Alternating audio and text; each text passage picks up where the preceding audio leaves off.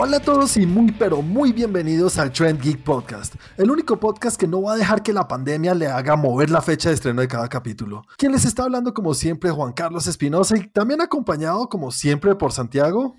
Hola a todos, ¿cómo están? Bienvenidos a los que nos acompañan por primera vez y como siempre les digo a los que ya llevan con nosotros bastante tiempo, 19 capítulos Juan. 20 con este. 20 con este. Este es el 20, bueno, un número cerrado muy bien. A los que llevan los 20, pues chévere que estén aquí con nosotros y ojalá sigan por muchísimos capítulos más. Y bueno, Santi, coméntale a la gente cómo te pueden encontrar en las redes sociales y también cómo pueden encontrar todo lo que tiene que ver con nuestra comunidad de Tren Geek. Claro que sí. Para ver los videos pueden entrar a YouTube en youtube.com slash trendgeek. Y para todo el contenido de redes estamos en Twitter como arroba trendgeeklab y en Instagram como arroba trendgeek. Y por último, a mí me encuentran como arroba Santiago de Melión. Y como no podía faltar, como siempre lo digo, Cristian, saluda. Hola, ¿qué tal gente? ¿Cómo están? No se les olvide que también nos pueden encontrar en nuestras redes sociales en Facebook, en nuestro grupo, ambos con el mismo nombre de Train Geek y a mí me pueden encontrar estrenando usuario como 41 con W. Listo, señores. Y a mí me pueden encontrar en las redes como arroba juanaldiño. Hoy tenemos un capítulo muy interesante en el cual vamos a hablar de varias cositas. Vamos a hablar un poquito de los Óscares, que como, como que han escuchado, no sé por qué han, venido cambiando algunas de sus reglas en cuanto, a las, en cuanto a las nominaciones de sus películas. También vamos a hablar de Spider-Man y una de las mejores películas de Spider-Man para mí, Into the Spider-Verse. Una noticia muy emocionante una consola nueva, creo que muchos la vieron, ¿no? PlayStation 5. También vamos a hablar un poquito de un juego que llamó mucho la atención en lo que hizo PlayStation. Y para cerrar vamos a hablar de algo que medio tocamos sobre la nueva película de Batman que viene dirigida por Matt Reeves. Pero señores, como siempre todas las semanas, comencemos hablando de lo que cada uno vio o experimentó en la semana en cuanto a entretenimiento. Comencemos contigo, Chris. Háblanos un poquito de tu semana. Pues mi semana fue complementar la semana pasada cuando pasé los documentales de cosas extrañas a los documentales y o programas de comida. No me arrepiento de nada, estas son fases de cuarentena y así funcionan. Estás aprendiendo a cocinar, es importante. Y a decorar.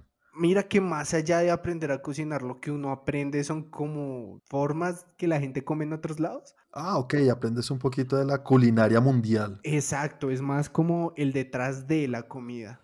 ¿Y, qué estás viendo?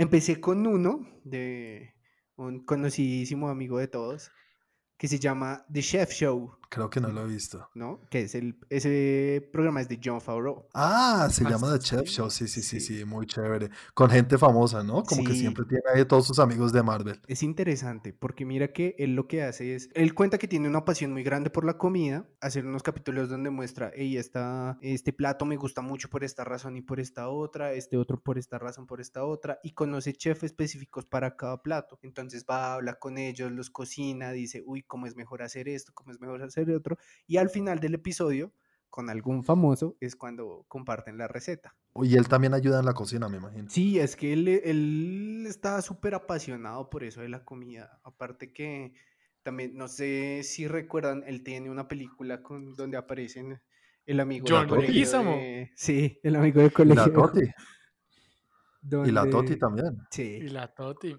Sí, Chef se llama. Exactamente. Entonces es como, ¿qué lo llevó a hacer esa película y toda la pasión que tiene detrás de la comida? esa película me gustó muchísimo. Es chévere, es muy chévere. Uy, hace, y hace dar hambre cada vez que uno la ve. Uy. Sí, tal cual. Es que, no, imagínate cuando ya lleva 300 documentales. Ese documental le debe dar un hambre a uno. No sé, a mí, a mí me fascina andar viendo documentales de cocina. Entonces ya sabes decorar, cocinar y sabes de avistamiento de ovnis. Eso siempre. Eso sí es de chiquito.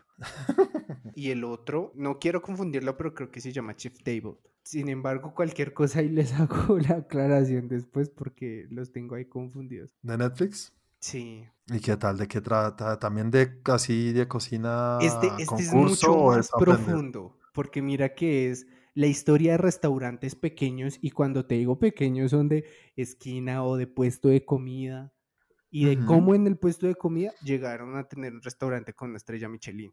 Y pues la mayoría de estos restaurantes siguen conteniendo esa esencia de cómo empezaron. Entonces es como eh, el restaurante sigue en la misma esquina, pero ahora solamente puede atender 200 personas en el día y toca hacer una reservación un año antes. Ah, o sea, se vuelven en serio muy grandes. Que sí, para tener una el- estrella son durísimos, ¿no? Sí, la estrella Michelin no es fácil de, de adquirir. Sí, no. Y ahí hay una, una historia que circula mucho en redes, pero la gente como que lo ve y dice, ah, tan bacano, pero no ahonda más. Y es eh, un restaurante que el tipo tenía como sus mesas hacia adentro, que donde tenía la nevera y tal, pero era un puestico en la calle. Y el man tiene Ujú. una estrella Michelin en un puestico en la calle. O sea, nunca renovó su restaurante ni expandió ni nada. No. ¿Y qué no, tipo él de comida es y qué restaurante? ¿Dónde es? Eso es en Tailandia y es comida callejera. O sea, es, te muestra mucho acerca de la comida y las costumbres allá. Por ejemplo, hay muchos platos que te los sirven en bolsa. Entonces, imagínate tú un ¿En pollo al curry en una bolsa y ellos son felices ahí con su bolsa y su tenedor. Y digamos que es un choque cultural muy fuerte para uno acá en Occidente, nada más verlo así, marica, estás comiendo en una bolsa Sí, sí, sí. pero después lo describen, lo describen y pasa como dice Santi, empiezas ahí a babear. ¿Y cómo llega a tener una estrella Michelin, un man en una bolsa? O sea, todos los temas de higiene, que todo ese tipo de cosas. Lo que pasa es que es distinto la forma de la cultura acá. Es como si un restaurante muy bueno de hamburguesas acá te diera la hamburguesa así en la cajita que te la dan. Para ellos comérselo en una bolsa es normal. Ujú. Ok. O sea que si Cocheros se pone la meta, podría tener una estrella Michelin. Queda complicado por el tipo de producto. Pero ¿cuál el producto de allá es que es tan chévere en la bolsa? No, pero por ejemplo, él tenía que ir a escoger los vegetales y todo eso. En cambio, Cocheros puede comprar la carne procesada en otro lado. Ok, así, o sea, es más de presentación lo que tú hablas de allá, más que la calidad del producto en sí, porque sí le ponen mucho cariño y más que y calidad. O sea, que te lo pasen en una bolsa no le quita el hecho de que sea una vaina del otro mundo. Es como si te, te pasaran tres libras de carne guayú en una cajita de McDonald's. ¿Y hablaron de precios? ¿De cuánto puede costar un plato de esos callejero para tener una estrella Michelin y, y, pues poderlo vender en una bolsa? Pero, pero ¿cuánto cuesta? Sí, eh, pues a ver, para hacer, haciendo un recuerdo, creo que había uno que costaba solamente 12 dólares. El problema es lo que te decía. Conseguir ir al restaurante para comerte tu besita de 12 dólares es un camello. ¿Y se ve rica la comida por lo menos? No, sí, o sea, lo que les digo, cuando yo, yo diciéndoles así, es que te lo sirven en una bolsa, ustedes se pueden imaginar cualquier cosa, pero cuando lo ves dicen como, le doy dos estrellas Michelin, señor. Qué rico. Ok. Eh, Santi, sigamos contigo. Cuéntanos acerca de tu semana. ¿Qué tal estuvo? Bueno, pues empecé una serie nueva. Como se han dado, podido dar cuenta, me gustan las series y siempre estoy viendo series. Obviamente veo películas, pero, pero en este momento no es que haya, o sea, hay películas para revisitar, pero hay muchas series. Y salió una tercera temporada de una serie que no había visto y que no tiene continuidad, que se llama The Sinner. Pues empecé esta tercera, esta tercera temporada. Como no tiene continuidad, no hay problema en ver la primera, la segunda. Y, Ujú. y dije, venga, nada, voy a verla, voy a ver qué tal es. Y está buena, está Sí, bien está buena. chévere. Sí, ya voy casi por la mitad de la temporada. Es de de USA. Las temporadas pasadas han tenido actores importantes. Estuvieron a Jessica Biel, tuvieron a Christopher Jessica Abbott. Sí, o sea, gente, gente interesante. En esta tienen a Matt Boomer. eh, algunos lo reconocerán por White Collar y- o por Magic Mike. Esta temporada, la tercera temporada, tiene a Matt Boomer y a Bill Pullman. Entonces, Ujú. la verdad, el casting es, es bueno y, y se ve chévere. Yo empecé a verla porque me hablaron, me hablaron del tema y me dijeron que tenía algo muy parecido a lo que fue True Detective y es otra historia de estas policíacas y que cada temporada es diferente de la anterior. Y dije, ve, algo nuevo, sin continuidad, puedo ver la tercera temporada que acaba de salir y la verdad está, está, está muy buena. O sea, tiene esa, ese tema policíaco. Lo que llevo por ahora, uno cree que sabe qué es lo que va a pasar, pero le van mostrando como cositas, indicios de cosas adicionales y como pistas y eh, no sé, me, me ha- me ha gustado, me ha gustado bastante. ¿Y el nombre de Sinner tiene alguna relevancia? O sea, que Por tú medio ahora- sepas. Por ahora no lo he descubierto. Pienso que puede ser o tiene mucho que ver con la persona que comete el, eh, el, eh, el asesinato del que están investigando. ¿En qué capítulo vas? Voy en el cuarto. ¿Y cuántos ¿De son? 10? Ocho. Ah, vas en la Bueno, mitad. ya- ya Sí, voy, la voy en la mitad. Voy en la mitad. Voy Yo empezando queriendo alardear mis matemáticas. Estás volando, güey. Sí. Ay, a propósito, les iba a decir, me, me equivoqué, el, el programa se llama Street Food. Ahora sí, ahora sí lo puedo buscar. Sí, ahora sí. No, por ahora he visto eso y empecé a leer. Me prestaron unos libros de, de la historia de Batman y la historia de, de los personajes de DC. 20 Eh, capítulos tuvimos que esperar para que Santi se decidiera a coger un libro relacionado con cómics. 20 capítulos. Esto es un no. evento magnánimo. Sí, los he, los he ido leyendo de a poquitos. Pues uno es como la visión de Batman de los noventas. Ajá. eh, y entonces habla de todo lo que tiene como sus gadgets, la historia, lo que está pasando en Gotham en ese momento, o la historia que ha tenido Gotham y cómo se ha- cómo terminó el Batman de los 90. Porque pues como todos sabemos hay muchos Batmans y hay Batman, yo creo que cada escena tiene como una especie de Batman específico y este está muy centralizado en los 90. Y el de DC es la historia de los, de los héroes y villanos de DC. Es como de esos, de esos libros enciclopedia. Ah, ok, sí, sí, sí. eh, y ahí voy, voy leyendo, ha estado interesante, ha estado interesante. ¿Y se mete solamente en la parte que son los cómics o también en la película de lo- de, pues, del 89? No, por ahora lo que he visto se metió solamente, 89. en- sola- solamente se ha metido en cómics. Muy chévere. ¿Y cómo te terminó ir con Peaky Blinders? Ahí voy, esa no la he dejado, esa no la he dejado, ahí voy todavía, no la he terminado, estoy de a poquitos porque no, si me puedo, si me pudiera dedicar solo a ver a Peaky Blinders la saco en una o dos semanas, pero pues también me gusta ver otras cosas, también hay otras cosas que quiero ver y, y hay que mezclar un poco. Bueno, te cuento que intenté verla. ¿Y qué pasó? ¿Y ¿No qué gustó? pasó? Porque cuando dice intenté es que no le gustó. Sí. No, sabes que es que no estaba en la mentalidad, no estaba con la cabeza en el lugar que debía estar para esta serie. Venía de ver cómo van, ahorita les hablo de lo que vi, que vi, estuve muy enfocado en la comedia y vi, metí esto y, uy, no, qué cosa tan, tan, Obviamente no. es pesado. es No cuadra nada con el ambiente en el que estaba. Entonces, no es que, no, para nada que no me gustara ni nada, sino que la dejé ahí. Además que siempre pienso y digo, uy, cinco temporadas.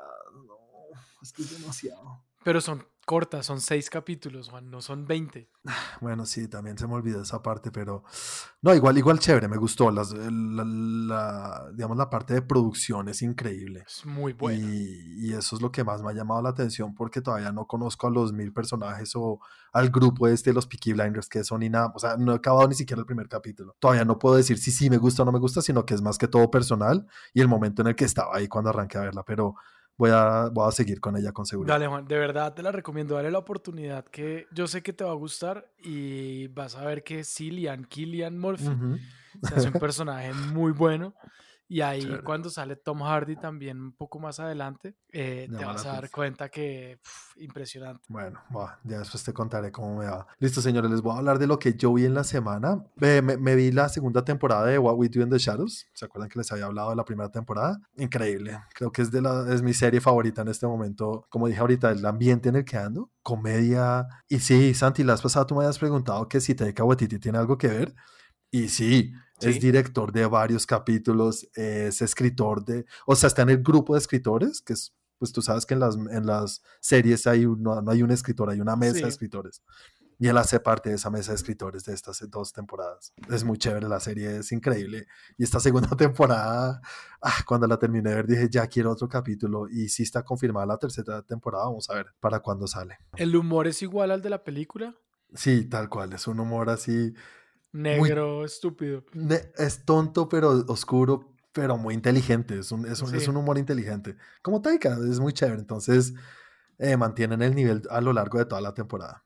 Y bueno, señores, muy chévere, recomendadísima. Ahí sí ya comencé a ver las películas. Estaba pensando mucho en las películas y en las actuaciones de Robert Pattinson ahorita que va a ser el Batman. Y hay una película que yo no he visto de él que se llama The Rover. Y he oído que dicen que es muy buena y que la actuación del man, mejor dicho, wow. Uy, qué película más aburrida. ¿No pudiste? Ah, No, sí, sí la vi, sí la vi ahí, pero uy, Pero hay, niveles de aburrimiento.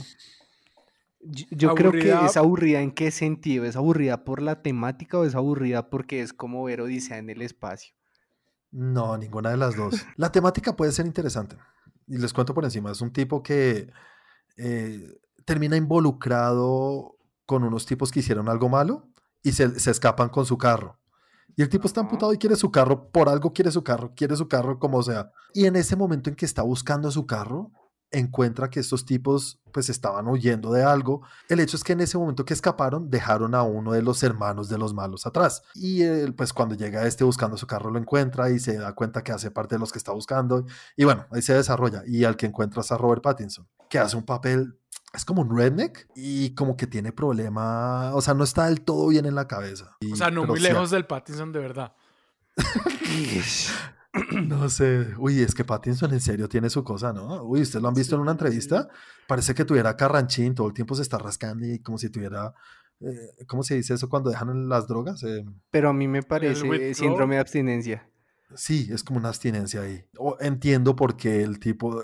Eh, hablaban tanto de su actuación y es que hace un papel muy raro, muy, muy, muy raro, pero bien hecho. Uno reconoce el personaje y dice es que este tipo es británico, aparte de eso está haciendo un acento americano del sur. Pero bueno, la película no es muy buena y tampoco digo que es malísima, eh, se nota la cinematografía, eso sí, es de estas películas para decirte lo aburrida que es, que el, el cinematógrafo, o yo no sé si es el director, el, el, que hizo, el que estaba detrás de la cámara, pero sabe lo que está grabando y que son unos paisajes australianos increíbles.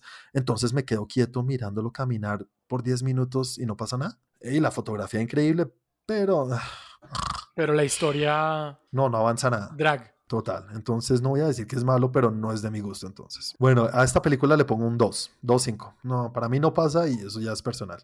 ¿Y a la actuación cuánto eh, le pondrías? Sí, no, este tipo es un duro. Es un duro, es un 4 5, o sea, es un, es un monstruo en serio. Chévere y buenos indicios para la película de Batman. Obviamente flacucho, pero Batman. es como cuando es una niña linda y abre, la boca y... Uh, y habla como redneck de...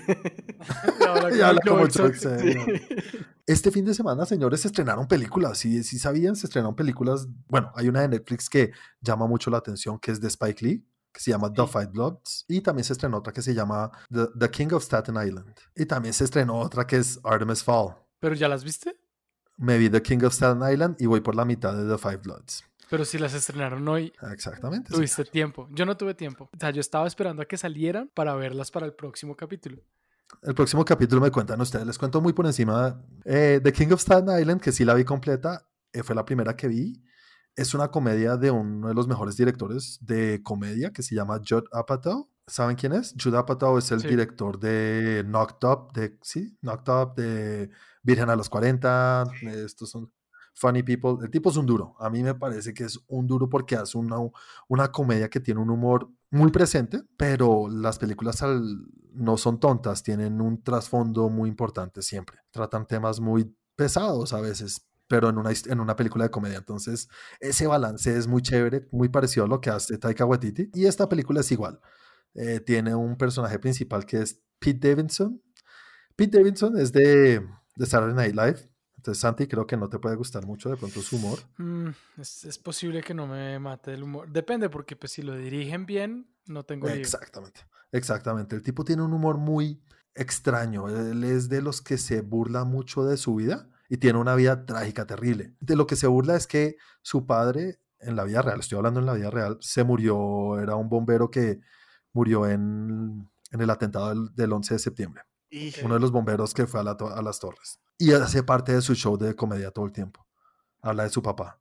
Entonces es un tipo que sabe hablar de las cosas que de pronto son complicadas y a uno le, le parecen incómodas, pero él se ríe y se burla. Y no se burla de su papá, sino que se burla más que todo de la situación de poder hablar de esa, de esa manera del tema. Yo creo que más que hablar de eso es como una manera de afrontarlo, ¿no? Sí, él mismo lo dice porque él, eh, él, tiene déficit de atención y tiene que tomar medicamentos porque también... Eh, tiene depresión, muchas cosas. El tipo tiene su problema y su raye, pero todo lo incluye en su comedia y él habla de los temas así que son complicados, como le dije ahorita. Y estuvo saliendo con Ariana Grande y él es bien, ah, digamos, tirando, tirando al lado feito. él, no es el más agraciado del mundo. Y durante el tiempo... me puede explicar por qué Ariana Grande se llama Ariana Grande si es toda chiquita? Qué nos, ya, hasta aquí nos van a pagar el podcast los que nos están oyendo. Sí, ya. Por favor, nos más información. La película, él estuvo detrás de la crea pues de la parte creativa, él es escritor, productor y todo de la película. Ok. Y en la película su papá era un bombero que murió en una cosa. No, esto no se spoiler. La película empieza así. Pero no, no es biográfica ni nada. Pero sí es como en honor a su padre la película. Eh, yo le pongo un 4, muy, muy, muy, muy recomendada. Eh, y comencé a ver The Five Bloods, voy por la mitad. ¿Cómo vas eh, hasta ahora? Súper buena. Spike Lee, que viene de hacer eh, Black Clansman, una de mis películas favoritas del año pasado. ¿Black Clansman fue el Eh, año pasado o el antepasado? Es, es 2018, sino como los Oscars siempre son en, el- en enero del año siguiente. Eso lo confirmó. Por eso, por eso fue que me confundí. Tienes toda la razón, Santi. Entonces viene de esa película y está. Voy por la mitad, pero es de lo mejor que he visto en el año. Spike Lee tiene cosas muy buenas, pero no todo sobre lo que hace. Es un tipo que ha hecho películas desde los 80s y siempre es muy enfocado a la lucha en contra del racismo. Y esta película, pues con todo lo que está pasando en Estados Unidos, creo que no podía venir en mejor momento. Cae como anillo al dedo. Tal cual. Y nada, señores, eso fue lo poquito que vi esta semana. No, no, casi no veo nada. No, pues comparado, comparado con la semana pasada que viste el equivalente de un año de una persona normal. No, pero este año, esta semana sí estuve más moderado. Ya le paré bolas a mi hijo. Yo sé, ya, ya lo llamaron a orden en la casa. Y nada, señores, bueno, metámonos en la segunda sección del capítulo de hoy, en la cual hablamos de las noticias que medio toqué al inicio de lo que pasó en el mundo del entretenimiento. Comencemos con la primera noticia y es que los Oscars hicieron un cambio, una- un ajuste, que a mí me gusta mucho el ajuste. Y es que a partir del 2022, las nominados a mejor película, que como sabemos ha venido siendo que máximo pueden ser 10, ¿no, Santi? Sí, máximo, Sí. pero. Máximo, nunca son pero 10. nunca son 10. Siempre están Sí, ahí. es como que rarísimo. sí, como que no. Bueno, el hecho es que el cambio que hicieron para el 2022 es que ahora sí todos los años con seguridad van a haber 10 nominados, como lo son todas las otras categorías, ¿no? Que son 5 y uno sabe que van a ser 5. Pues chévere que sean 10 y uno sabe y no está ahí viendo las nominaciones a las 5 de la mañana que yo me levanto a verlos y ¿será que van 6? Uy, van 6, ¿será que van a ver 7? Uno nunca sabe. Pero por lo menos ya sabemos que sí van a haber 10 y da la oportunidad de muchas películas que uno dice, hey, esta podría estar ahí, ¿no? Sí, lo- el único tema que yo veo ahí de los 10 nominados es que uno sabe que las que. O sea, si hay una película que está nominada a mejor película, pero no está nominada a, no sé, mejor guion, mejor actor, mejor. A otras nominaciones importantes, pues uno sabe que no va a ganar y es como un simple. eh, Premio de Eh, consolación. pre- exactamente. Es como, Sí. bueno, te vamos a nominar porque es muy buena película, pero pues no vas a ganar. Pues que te dijera, dijiste que es desde el 2022. Sí, 2022. Ah, pues caray, pues toca esperar porque yo sí iba a decir, ¿cómo le van a hacer este año? Ese sí lo quiero ver, cómo Este año van a ver como son máximo, máximo 10, van a ver como 3. Ahí sí entraba Sonic. Sí, Sí, ¿Les gusta la idea? sí, a mí me claro, gusta, a mí me gusta. sí, sí, claro, sí, sí, Pues por lo menos saber que si son 10 está interesante, está bien. Sigamos con el segundo tema. Y es que, Santi, una de las mejores películas de hace cuánto fue Spider-Man. Spider-Man Into the Spider-Verse. Chris, ¿no estás de acuerdo? Sí, claro que sí, pero por favor. Es, ¿Y es qué, demasiado Santi? buena esa película.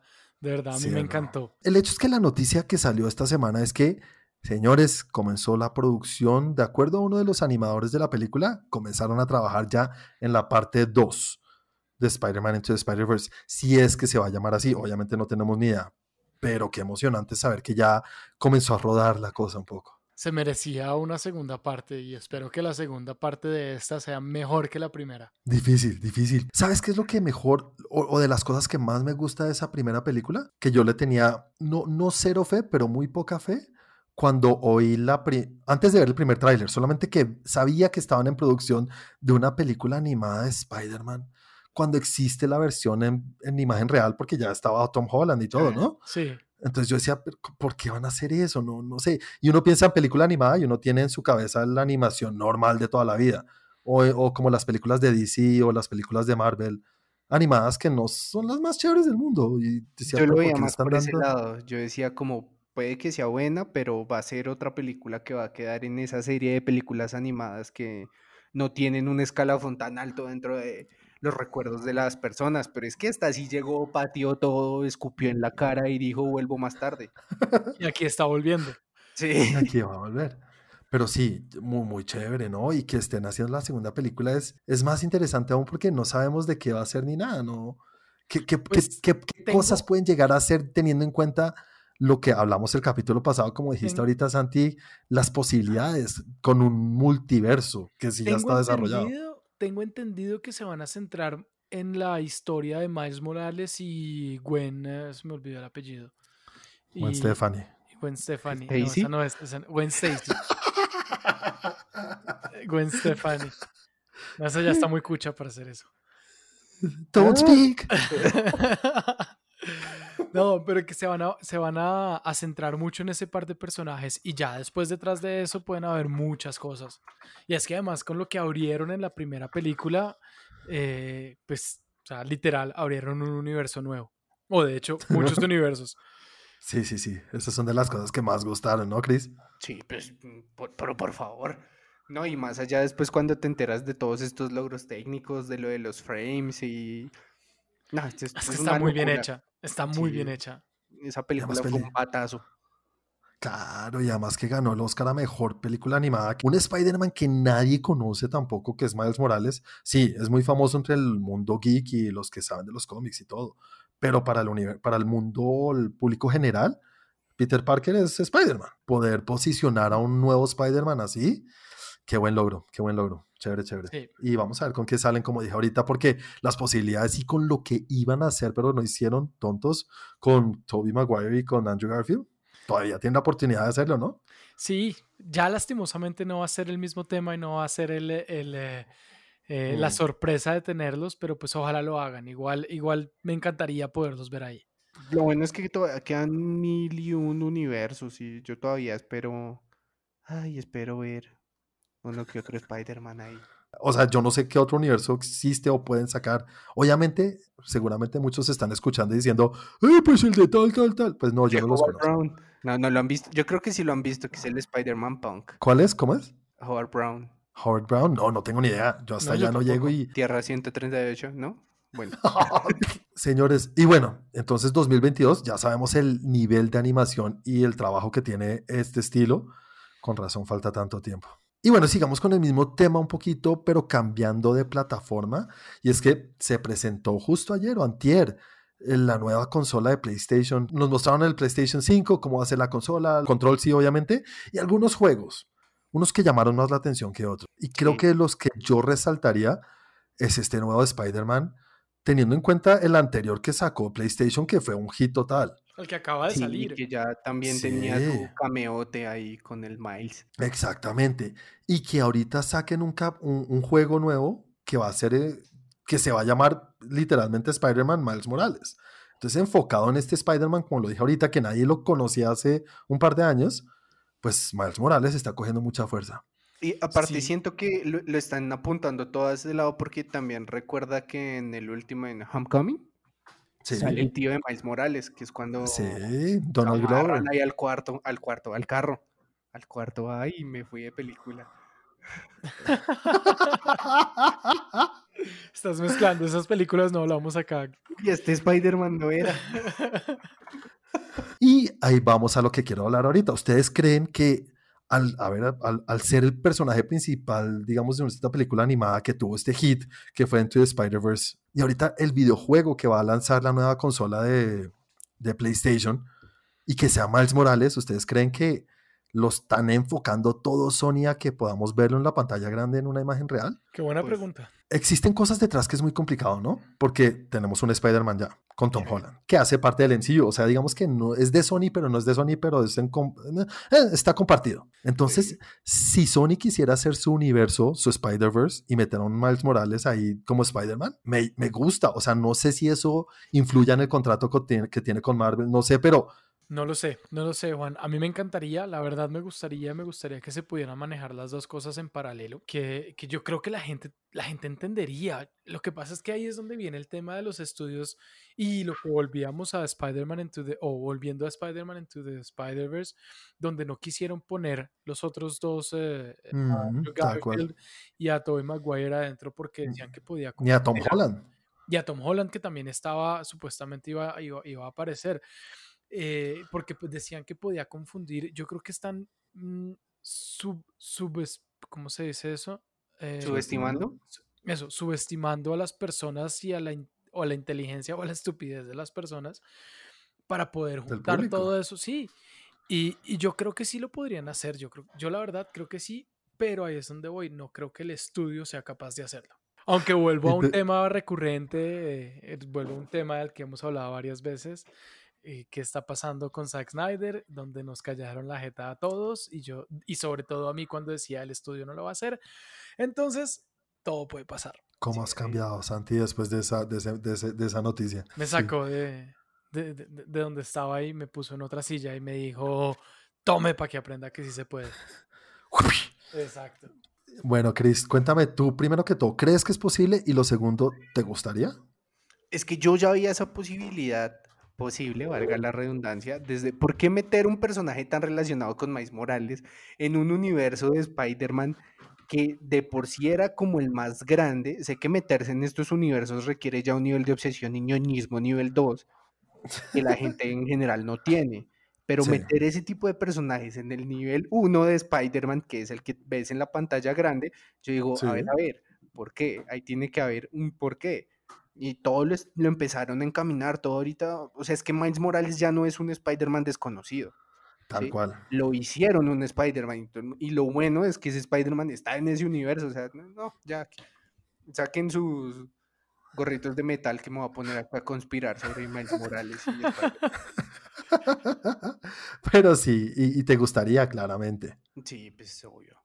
Claramente. Es que es- Imagínate nada más ver esas Jordan 1 ahí. Ya, es que sí, yo también cada vez que veo eso digo, oh, The Last Dance. Pero sí, qué bueno, qué buena cosa y qué, qué, qué posibilidades le abre a Sony de hacerlo. Porque Sony, digamos que no tenga nada que ver con el contrato y que no influya nada en ese contrato. Pero como quieren armar su universo, su Spider-Verse, que ya sabemos, tienen a Morbius, tienen a Venom. Por ahora son esos dos, pero sabemos que van a, inclu- a incluir muchos otros personajes y necesitan un Spider-Man. Yo creo que sí funcionan por sí solos, pero quiero que tengan un Spider-Man. Yo quiero que tengan un Spider-Man. Sabes que hay algo que estaba pensando que me parece muy chévere, que me gusta mucho, y es que ahorita que Disney es omnipotente en todo el tema de Marvel y que Marvel todo está volviendo a Disney y que quieren recuperar todo, eh, y, y lo que decíamos en un capítulo pasado sobre Fox, donde pueden ahora incluir también las películas que tenía Fox, los derechos que tiene Fox y, y como juntarlo todo, pero yo creo que juntándolo todo no, no es mejor porque, porque se canibalizan entre ellos y se complican ciertas cosas. El hecho de que Sony tenga un, un universo como independiente donde puede, puede poner un pie aquí y un pie allá y puede hacer cosas independientes sin necesidad de, de Marvel para tomar decisiones, pero al mismo tiempo nos está, o pues le está diciendo a los fans frescos que igual Spider-Man puede también estar allá. El hecho de que tenga algo de lado me parece muy interesante. Y algo que estuvieron, creo que en, en un momento a punto de perder, y era, no sé si todos saben o si saben cómo funciona el contrato que tiene Sony para guardar los derechos de, de Spider-Man. Y es que si no entran en producción cada seis años de una película de Spider-Man, les quitan los derechos, o sea, los derechos Ujú. volverían a Marvel. Entonces Sí. siempre tienen que estar haciendo algo. El hecho de estar explotando este universo y explotando esto quiere decir que no van a volver a Marvel. Pero, pero no me molesta que no vuelva, porque están haciendo cosas buenas. Tal cual. Es que todo el mundo siempre habla de, no, los únicos que lo hacen bien son Marvel. Y tampoco es así. Vea el ejemplo de lo que dijimos ahorita de Into the Spider-Verse. Eso sí es animada, sea lo que sea, pero eso fue hecho por Sony y lo hicieron muy bien. Y fue Y las 100% películas- Sony. Y 100% Sony, ahí sí no hubo ni, ni ayuda de Kevin Feige ni nada. Hoy no, mientras no sé si es cierto un cierto Sony, porque recuerden que esos mismos fueron los que le dieron nombre a ese universo de... Ah, Spunk. Sí, ellos fueron los mismos que pusieron ese... Ah, No, es, que no es que están introduciendo al Spider-Man Punk, entonces es como sp- Ven, yo les dije, empezaron las teorías. Ah, esa es la razón. Muy bien, todo tiene sentido ahora sí. Yo sé que nosotros decimos, "Eh, es que subestiman un poco al público. En ese sentido de tener dos Spider-Mans, así sea Miles Morales, en un lado y el otro en el otro lado, ¿ustedes creen que el público en general sí lo entiende? Al que están de hechas las películas, sí. Yo no, sí el creo. general, el general. Tú, no tu novia, alguien que le guste. Eh, nuestros amigos, nuestros amigos que no hacen parte del mundo geek, pero que ¿Tú con los que jugamos póker y eso. nosotros? ¿Cómo así se puede tener más? Uf, se me salió. Qué pena. Juan Carlos nos está ya era paquete premium, me tocaba pagar para desbloquear. Yo creo que sí, Juan. O sea, yo creo que sí porque cuando las cosas se explican bien y cuando se muestra que hay una diferencia y que es algo aparte de lo uno de lo otro, eh, yo creo que sí. O sea, yo la verdad siento que sí se puede. Tú, Chris. Yo no sé si se puede, pero igual yo quiero que lo hagan. No, no, sí, oiga. No, si quieren o no, sí. Mira, mira lo que pasó con Joker. Lo que no ha pasado, porque es que la gente igual sigue diciendo, ¿y qué pasó con Jared Leto? Que no sabemos, pero si Jared Leto aparece ahorita en otra película, es raro. Es que era el sueño de Morbius. Estás mezclando todo, ya te fuiste universos por universos. No, pero no, yo creo Si que no sí, quieren, Juan. si Yo no que quieren sí. que hablemos de universos, ¿por qué los hacen? Si saben cómo soy, ¿para qué me? Sí, Yo creo que, no, pero Juan, yo creo que sí, porque la, el- el- la gran mayoría de la gente que no entiende mucho de, de, de, pues de DC, de hay un Joker o hay otro Joker, eh, pues muchos no vieron Suicide Squad, entonces pues ni siquiera saben de Jared Leto, Y si la vieron hartos, maldita película Sí. le fue bien. pero, Sí, yo me pero acuerdo en el video de los Oscar de ¿en qué año salió? ¿El 2018? Ayer? Scott, Ayer 2017. Scott. Eh, no Ayer sé, ese- ese- ese- ese- esa película no existió. Pero bueno, a lo que voy es, hicieron una película de un Joker donde les tocó explicar, venga, este Joker no está mezclado con nada, este Joker no tiene nada que ver. Y se dieron la pela diciendo, este Joker no tiene nada que ver con el universo. Y lo lograron hacer para que la gente fuera y viera la película y dijera, este man es aparte. Esto es completamente aparte. Ellos ya hicieron el primer paso y ya se, ya se demostró que sí se puede, que la película fue exitosa, que, que no tiene nada que ver con el resto, porque no se podrá hacer por otra parte. Ya, que ya hubo un primer pero es que aquí estamos, pero aquí estamos hablando de dos universos, porque es que sí son universos. En serio, sí, Sí. es el, el Spunk, maldita sea. No, yo voy a volver a decirlo como era. El Venomverse y el MCU, ¿vale? Sí, Ahí sí son dos universos, no solamente una película standalone como fue Joker. Entonces, pero sí hay una diferencia un poco. Digamos, a, a Joaquín Phoenix a mí me cuesta creer que lo vamos a volver a ver en un universo. Obviamente ya sabemos que de pronto se trabajará en la segunda parte, pero seguirá siendo su propio coso aparte, no, es, no hace parte de ningún universo. Sí, y, por, y imagínate que Miles Morales hace una película, pues se hace una película de Miles Morales, de Miles Morales, donde se explica, este no es el mismo Spider-Man que tienen en el MCU. Este es ¿Cómo de- se explica eso? pues, diciéndolo de frente, este no es el mismo que estaba allá, lo mismo que hicieron con el Joker. Este Joker no es el mismo que está en el universo. Este Joker es O sea, aparte. Punto. Tú dices en el, en, el, en el material de publicidad o algo así. Sí, en toda la información que sale, en las entrevistas, en, eh, en- en la forma de comunicarlo. Es que eso es lo que yo creo que de pronto nosotros sí estamos muy pendientes, pero el, el público en general no está pendiente de esas noticias. O sea, y entertainment ya no existe. No, pero yo creo que sí, Juan. O sea, yo creo que sí, ya hubo un precedente y ya, ya se puede empezar a separar ese tipo de cosas y decir, venga, son, son dos cosas aparte, son dos historias apartes. O sea, es... es No, es yo estoy de acuerdo contigo. Créeme que yo le tengo un poquito de fe, pero también me cuesta decir 100% apuesto todo mi dinero a que la gente es suficientemente, no inteligente porque no se trata de inteligencia, sino que se logre explicar de una manera que la gente diga como, ah, no, es que este hace parte de Sony y Sony es otra cosa y tienen otro contrato y... Es que- mm, mm, Es que hasta allá de pronto no lo, yo no iría hasta allá. Simplemente la gente diga, es una historia aparte. No entendiendo las políticas del tema, sino es otra historia. es otra vale, vaina. vale. Yo, Es otra yo creo que ahí se vuelve más complicado porque en el caso del Joker había una catarsis que era Batman, ¿sí? Tú tendías el Joker como, hey, bueno, no, este no es el Joker, pero sabías que era un Joker porque era el mismo personaje. El problema acá con Miles Morales es que funciona con el mismo Spider-Man del otro lado. No, son, son distintos, pero están en el mismo universo. Entonces sí, Sí. creo que puede llegar a ser más complicado de entender, más no de explicarles que es una vaina aparte. Porque les puedes decir, es una cosa aparte y empezarán, pero ¿y entonces el otro está muerto o este es el nuevo? Obvio, ¿cómo así, ¿cómo así que una cosa? ¿Hay dos cosas? Y bueno, toca explicar la cosa primero. Exacto. Malditas, uy, no sé. O sea, todo, todo lo que están diciendo es cierto. Yo pienso, vuelvo y lo digo, para mí sí es posible. Y a mí me gustaría y yo creo Ah, que la sí, gente sí. entendería y yo creo que la gente a fuerza de entendería y dile a cualquier niño vas a ir a ver otro Spider-Man. Pero una vez que les pones el tema y dicen, ah, pero es que este no es el mismo, no, este es otro, ah, bueno, igual está chévere. Y se acostumbran y dicen, esta es una historia, esta es la otra historia, o este es un universo, este es otro universo. Hoy en día hay universos por todas partes. pues, pues hasta universos de monstruos hay, pues, ¿por qué no? No, e- eso es una cosa que, que- sí quiero tocar de acuerdo a lo que acabas de decir. Listo, y si la gente no entiende cuál es el problema, no, no hay problema. o sea, ¿qué es lo malo que la gente no entienda? Pues no entienden. Que no va a ir a punto. cine a verlo, va a ir a cine igual la a van a ver. Spider-Man. Si es una buena película, la van a ver. Exactamente. Bueno, vamos a ver qué pasa igual porque solamente estamos especulando, pero sí parece interesante que le estén dando tanta importancia a Miles Morales y gusta mucho la cosa. Bueno, señores, sigamos entonces con el último tema que quiero tocar en esto y es que, bueno, todo el mundo sabe, se viene una película nueva de Batman, eh, Robert No. Pattinson. Sí, no, ya hablamos de Robert Pattinson, maldita sea, buen actor, pero flaco. Eh, no vamos a hablar de Robert Pattinson, sino de Matt Reeves, que tiene planes para su película. Matt Reeves es el director. Pues parece que tiene planes para una trilogía. Eso ya medio lo sabíamos anteriormente. Pero algo que se está tocando y que, señores, hasta ahora es un rumor. Esto no está confirmado por ninguna de las eh, páginas o medios más reconocidos como son Variety ni Hollywood Reporter ni nada. Es, es un medio en, en reconocimiento. En reconocimiento. En vías de reconocimiento. El hecho es que salió la noticia de que Matt Reeves para estas dos películas que faltan tiene la intención de presentar a un nuevo Joker. Otro. En- otro Joker. Esto es lo que es muy complicado, ¿no, señores? Esto es muy raro que lo haga, pero no sé si me parece tan raro.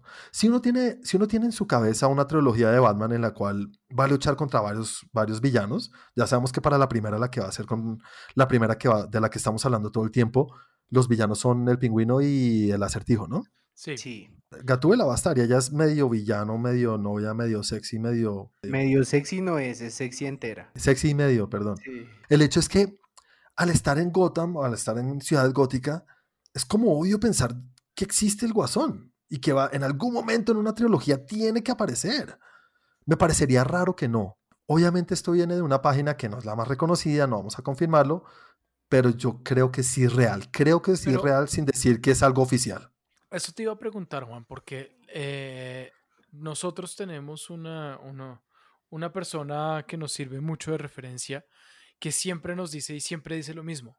Hay que buscar las fuentes. Hay y, que en, buscar las y en fuentes. este momento encontramos la fuente. ¿Y qué tan, qué tan certera y qué tan válida es la información de esta fuente en general? Viene de una página que se llama The Direct. Es una página que no es la más conocida, no tiene interacciones en medios, no, no voy a decir que es totalmente, eh, ¿cómo se dice eso? Mm, Que lleva a, lo- a las personas a pensar cosas equivocadas o que lo hace solamente por la primicia o por el clickbait, como siempre digo. No voy a decir eso porque no la conozco. El hecho es que tampoco es de las que mucha gente hable. Tiene una página muy bonita, tiene una página muy bonita, eso sí les digo, es súper bien desarrollada, súper bien hecha. No es imposible, por lo que les digo, es muy raro pensar en una ciudad gótica que va a haber tres películas donde no aparezca el guasón. Además que lo que entendí, lo que leí también en esta, pues leyendo la noticia de Direct, lo que dicen es que va a estar en las dos películas siguientes. O sea, no va a estar en una, sino en las dos. O sea, que va a ser un personaje recurrente y va a ser un personaje importante. Y que en la misma primera película ya lo van a referenciar de alguna manera. Como lo hizo Christopher Nolan en su película, que al final salió la carta del Joker, ¿no? Algo así fue Sí, que lo referenciaron. Pues en este sentido no va a ser lo mismo, pero de alguna manera eso dice eh, la noticia que lo van a referenciar en la primera. Va a salir un comodín. Muy bien. Y se va a llamar El Comodín, no el Guasón. Sí, Ay, ¿qué pasó con el bromas? El Johnny. ¿Y qué, ¿Qué? pasó con el bromas? Es El que el bromas ya bromas. hace el otro. Es que si es porque se confunde Ah, la gente, podría Somos ser el. Somos parte del problema. Chris, tú que eres el experto en este tema de, de cómics, ¿qué opinas de, de- del Guasón? ¿Crees que es obvio que va a aparecer? En Guasonología 1. Muy bien. Es que si ustedes se ponen a analizar todas las, en teoría, entregas buenas que ha dado Batman como tal, Ujú. ha tenido en sí al personaje, porque es que el personaje es, ¿cómo lo diría? Como el bien y el mal que se maneja en todo, lado, es eso para ese mundo. Si vas a hacer tres películas en el que este man va a crecer como superhéroe, en algún momento lo vas a tener que mencionar, porque en todos y cada uno de sus universos está. Es algo que hemos dicho muchas veces en el canal de YouTube, en los videos del canal de YouTube, y es que un héroe es tan bueno como su villano. Exactamente. Este villano es muy aletoso. Es que eh, ahí es una cosa, Batman tiene que existir con el Guasón, ¿no? Es como el Jing y el Yang. Eh, creo que hacen, El es uno una sinergia ahí entre los, el uno hace al otro, entonces sí es raro no pensar que algún momento lo vamos a ver. Ahí empiezan los dios a ver cómo lo, lo que lo, lo abordan, porque están, pueden escoger esta teoría de los tres Jokers, pueden irse por el Joker de otro universo, pueden, no sé, hay mil y un formas. El problema es el Sí. cómo se hace. Como diría Como la vimos, policía pues, no- colombiana. No, lo hicieron bien en, en Suicide Squad. Como diría la policía colombiana. Hay cinco ¿Cómo? mil formas de solucionar esto. ¿Qué estás Cinco insinuando? mil, oye, te han tocado, 50 policías muy mil. buena onda.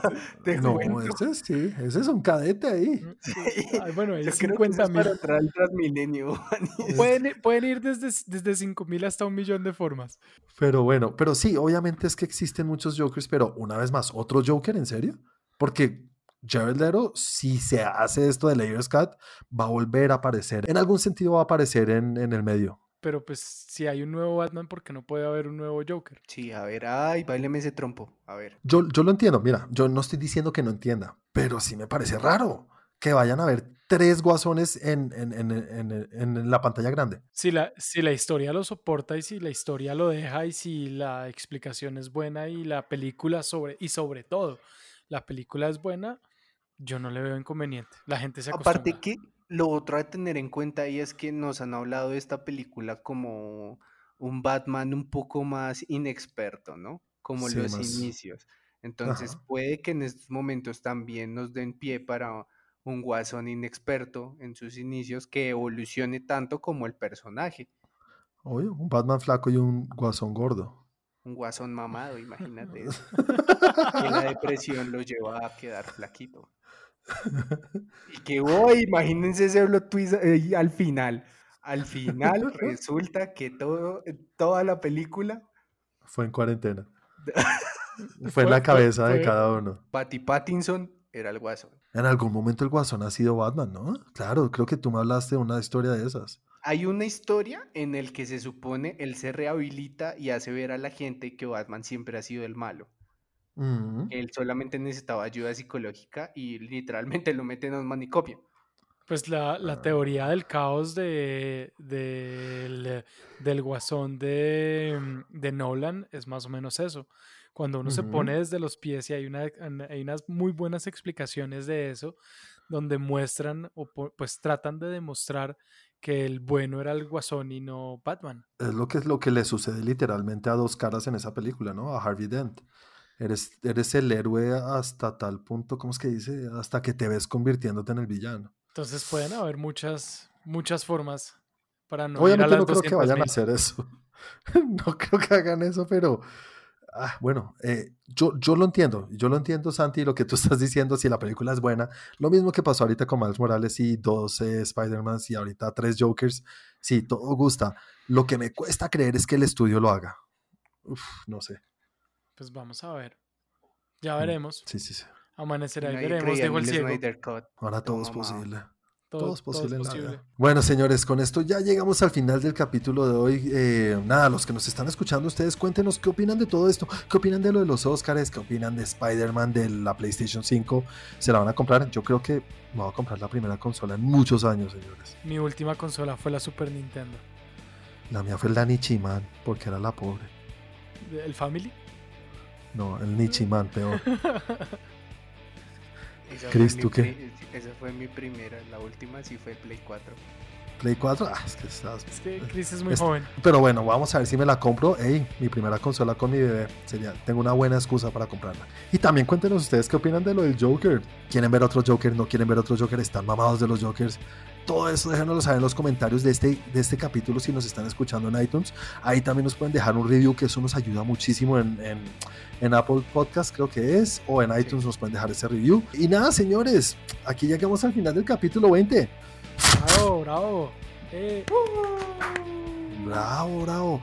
Eh, Santi, cuéntale a la gente cómo te pueden encontrar a ti en las redes y también cuéntales cómo pueden interactuar con nosotros a través de nuestras redes sociales. Claro que sí, a mí me encuentran como arroba Santiago de Melión y al canal lo encuentran en toda la parte de videos en YouTube, en youtube.com slash trendgeek. También estamos en Twitter como arroba trendgeeklab y en Instagram como arroba trendgeek. Y Chris, cuéntale a la gente cómo te pueden encontrar a ti en tus nuevas redes y también cómo nos pueden encontrar en Facebook para interactuar con nosotros. Distinto nombre, misma cara. Eh, aparezco en Instagram como 41 y a nosotros nos pueden encontrar en Facebook como Train Geek. Ahí aparece el grupo y nuestro fanpage. Y a mí me pueden encontrar en las redes como arroba Juanaldiño. Muchas gracias, señores, por acompañarnos como siempre. Señores, que pasen buena noche. Gracias a todos. Chao. Chao.